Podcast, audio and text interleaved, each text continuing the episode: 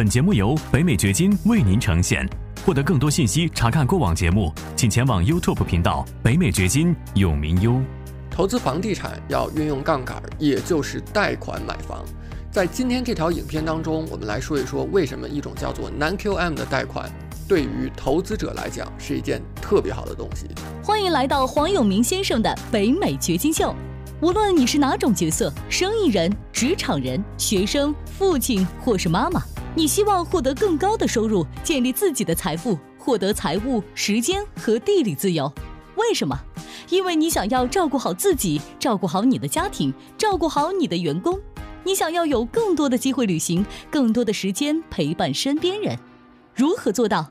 这是一个价值百万美元的问题。北美掘金秀就要告诉你这个问题的答案。我是北美掘金黄永明，我在美国德克萨斯州向你问好。如果你是第一次看到我的视频，我是一名全职的房地产投资者，在这个频道我上传数以百计的视频，帮助你从一开始就把房地产投资做对，以便让房地产照顾好你很久很久。订阅我的频道，点赞我的视频，以便让更多的人看到，帮助到更多的人。很多人在看待投资的时候，他们比较股市和投资房产。然后他们就会说，投资房产回报好低啊！一年下来，你刨除掉所有的开支，你的回报百分之三、百分之四。但其实我告诉你，房产你是可以运用杠杆的，你首付百分之二十、百分之二十五，那么这个时候你的回报就是四倍、五倍的杠杆。所以呢，在房地产投资当中，真实的回报是很容易做到两位数的，甚至。百分之二十五以上的年回报都是很正常、很正常的事情。之前呢，我们讲过一个概念，就是三十年固定利率贷款是世界上最好的东西。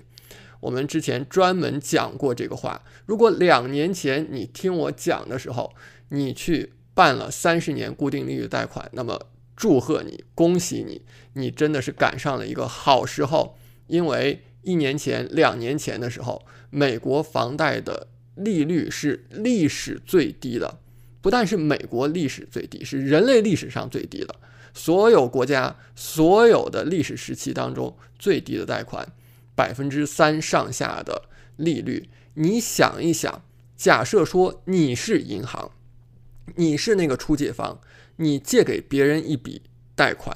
这个贷款的年限是三十年，而利率是固定的，三十年的时间里面都不会变，就是一个百分之三的利息。你会这么做吗？你不会这么做，对不对？因为后面随着通胀，你这个钱其实是非常非常的不划算的，你是亏钱的，甚至可以讲，因为如果通胀像现在这样一年百分之八。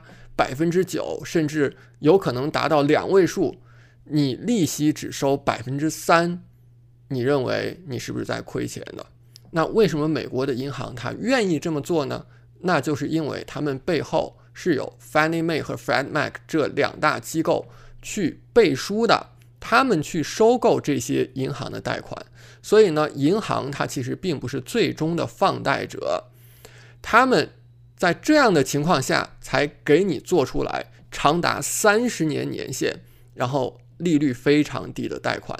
即便现在利率已经涨了很多，到了百分之五点五、五点六这个水平，但是历史上来看，这仍然是非常低的一个利率。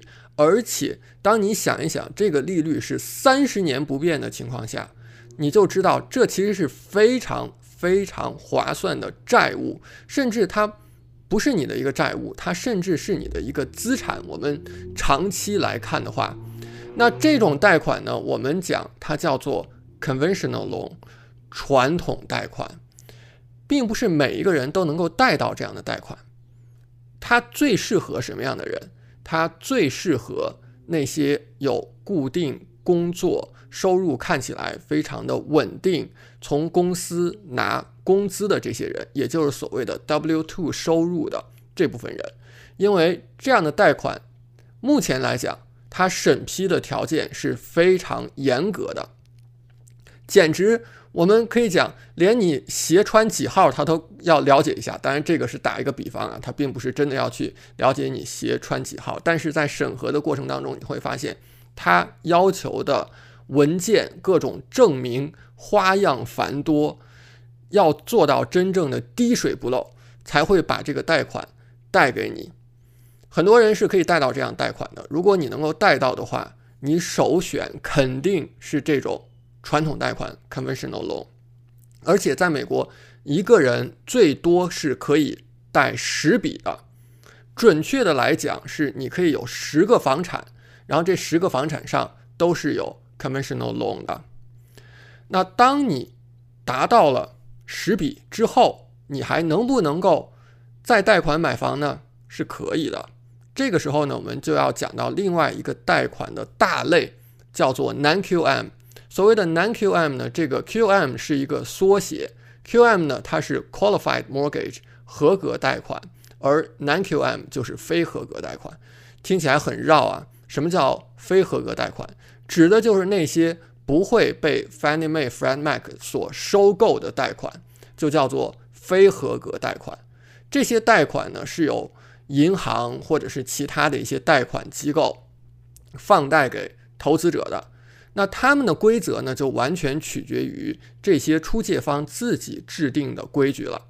通常来讲呢，他们是比传统贷款在要求上面灵活非常非常的多，不会要求那么高，不会让你去提供很多很多的文件材料，不会让你滴水不漏的去证明自己的收入、自己的还款能力，而且很多时候。你是可以跟这个出借方谈的，就像刚才说的，因为是他说了算，所以就你的情况、你的条件，只要他们认为，哎，你这个说法是合理的，我现在愿意把贷款贷给你就可以了。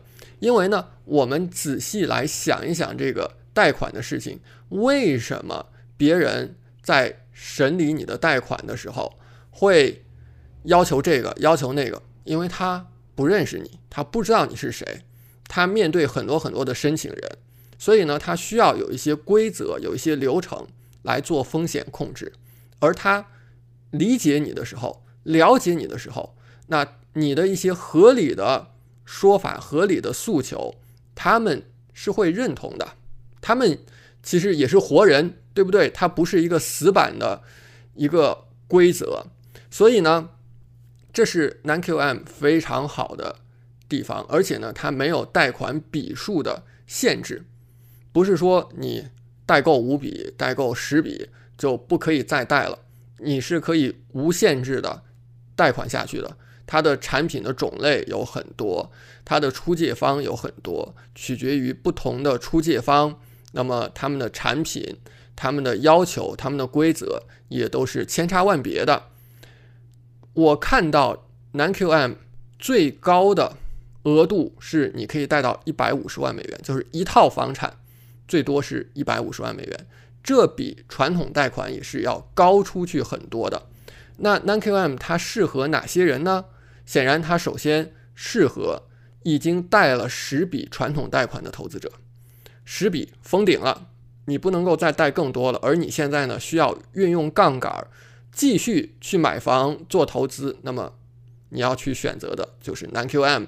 另外呢，适合那些自雇的人，并不是收入上面做到滴水不漏，然后能够符合传统贷款那些很严格的条条框框的这些人，还有新移民，你刚来到美国，你没有建立起自己的收入的历史、信用的记录，你前几年其实是非常难贷到传统贷款的。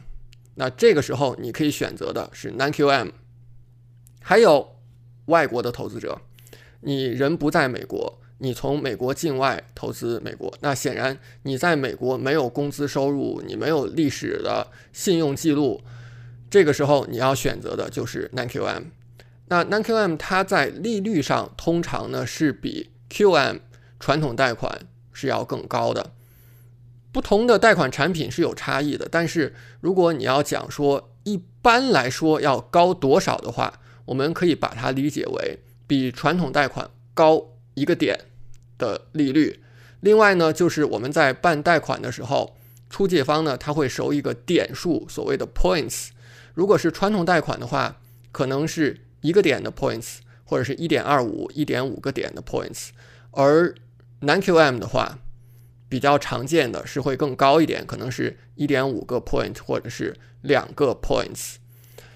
它的优点是你。在办理的时候，真的要少很多很多的麻烦的手续，提供很多很多的文件，这是不必要的。所以呢，有些英文当中所说的 “no doc loan” 就是无文件的贷款，指的就是这种 non-QM。而且呢，它可以做到是基于资产来给你放贷的。这是什么意思呢？就是假设说你买一个出租房，这个房子它的价值是多少？然后这个房子一个月能够产生多少的租金？那对于出借方来讲，他一看，哎，这个房产的价值是不错的，它的租金是不错的，它的租金呢，完全是足以覆盖你的每个月的月供的，他就愿意把这个钱贷给你。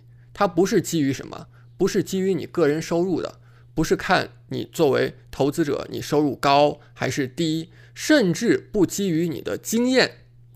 你说我是小白，我之前从来没有买过房，我之前从来没有做过出租房，能不能办 non-QM？这是完全有可能的。我个人的经验当中呢，我还遇到过什么样的 NQM 呢？就是它是基于你的生意的流水的，也不是基于你个人的。收入也不是基于资产，而是如果你有一个公司，那么你公司的平时的经营情况怎么样？你公司的利润收入怎么样？它基于这个来给你批贷款。所以你看，当你去找不同的贷款经纪人，他手上有各种各样不同的贷款产品，花样繁多，那么总有一款是适合你的。这是非常有意思的事情，这也是你在美国做房地产投资非常非常有趣的地方，因为呢，它的解决方案特别多，总有一款是适合你的情况的。我还见过一个 non-QM，它是什么样的一个规则呢？是说前十年的时候你只需要付利息，那后面呢还有三十年。这三十年呢，再做摊销，所以前后加起来，这个贷款一共四十年的年限，都长于我们一般理解的最长三十年的贷款，它是四十年。前十年你不需要还本金，你只需要付利息。那这样的一个设计对我们有什么现实的好处呢？我们来想一想啊，你看我们在做出租房的时候。租金的上涨是不是比房价要滞后一些？你看过去两年，美国的房价蹭蹭的上涨，租金当然也涨了，但是租金它是滞后的。今年我们预计租金可能还会很大幅度的再往上升。那如果说你一开始办贷款的时候，每个月的月供很高的话，你的现金流会差，因为房价涨了，但是呢，租金没有涨很多。可是，如果在前十年你都是只付利息的话，你前十年的那个现金流会非常好。而十年之后，租金的上涨赶上来了，这个时候你再付一个每个月更高的月供，你的现金流可能仍然非常好。所以你看，这样的一个贷款就可能非常适合出租房的投资者。在下一节视频当中，我会更多的来讲解在美国如何投资理财。